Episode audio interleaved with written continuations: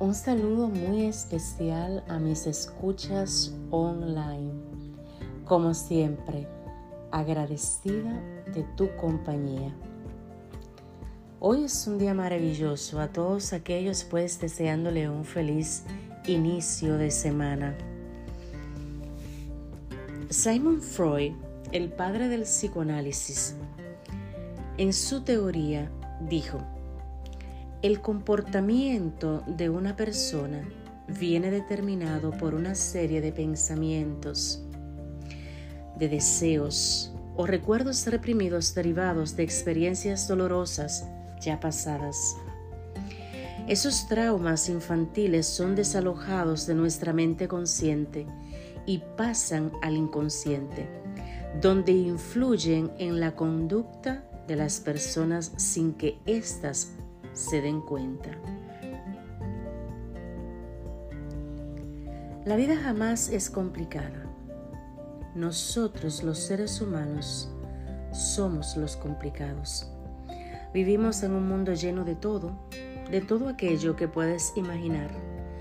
Con la misma, el ser humano tiene la capacidad de tomar decisiones. Sí, decisiones sabias y otras que nos hacen vivir consecuencias de las cuales vamos a aprender o en su defecto pues se deja de aprender y se repetirá los mismos comportamientos, la misma conducta y sobre lo dicho traigo un referente y es cuando decimos Ay, sin ti yo no puedo vivir, eres parte de mi vida, sin ti yo muero. Esto lo escuchamos en la vida de parejas, en las familias, hijos, padres, cuando un ser querido fallece, etc.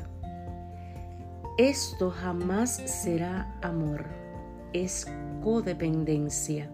O sea, cuando tú haces cosas para satisfacer ese ser humano que está a tu alrededor, que lo valoras tanto, tanto, tanto y te olvidas de ti mismo, de ti misma.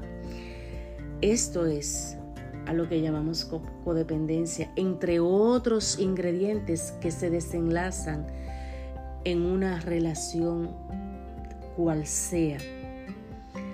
Luego de un evento, llámese como se llame, si tú estás, tú estás llamado a continuar, tú estás llamado a avanzar. La vida, la vida continúa.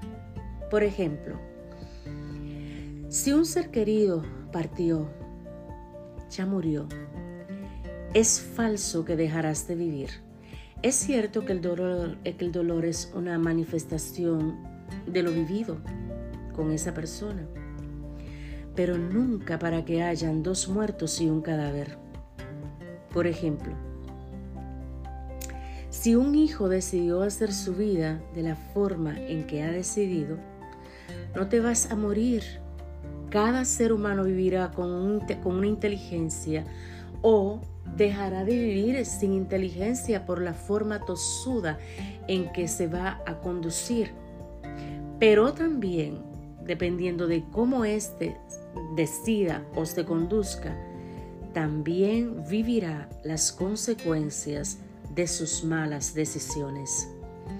Significa, en sentido general, que dejar ir, también esto es amor propio.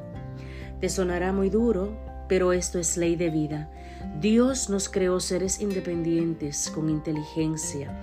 Nosotros somos los que tenemos que encarar los eventos que ésta nos trae con madurez, capacidad, respeto a uno mismo, dejar ir lo que sea, lo que sea.